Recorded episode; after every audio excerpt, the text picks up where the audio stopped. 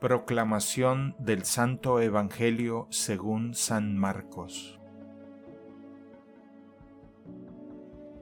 En aquel tiempo los apóstoles volvieron a reunirse con Jesús y le contaron todo lo que habían hecho y enseñado. Entonces él les dijo, Vengan conmigo a un lugar solitario para que descansen un poco, porque eran tantos los que iban y venían que no les dejaban tiempo ni para comer. Jesús y sus apóstoles se dirigieron en una barca hacia un lugar apartado y tranquilo. La gente los vio irse y los reconoció.